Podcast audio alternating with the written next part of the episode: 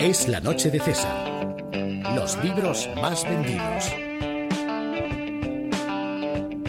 En el número 5 de la lista de ficción encontramos El Vals Lento de las Tortugas de Catherine Pancol. Lo acerca a las librerías la editorial La Esfera de los Libros.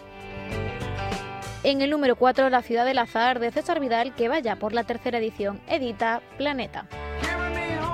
En la mitad de la tabla encontramos Mar de Fuego de Chufo Llorens, editado por Grijalvo Mondadori.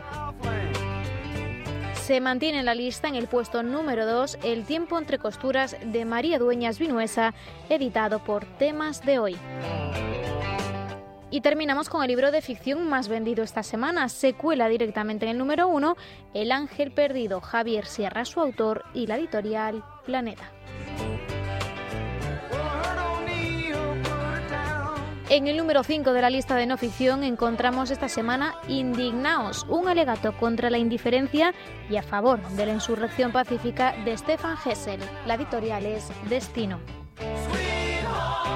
El puesto número 4 es para otra incorporación, como Rufete en Lorca, 20 episodios nefastos de la historia de España de César Vidal y editado por Espasa Calpe. En el número 3 se queda el desmoronamiento de España, la salida de la crisis y la política de reformas de Alberto Recarte. Lo acerca a las librerías La Esfera de los Libros. A las puertas del éxito en el 2, Historia de España 3, de la restauración a la guerra civil de Federico Jiménez Los Santos y César Vidal, edita Planeta. Y en el número uno de no ficción repite No consigo adelgazar de Pierre Ducan. La editorial es Integral.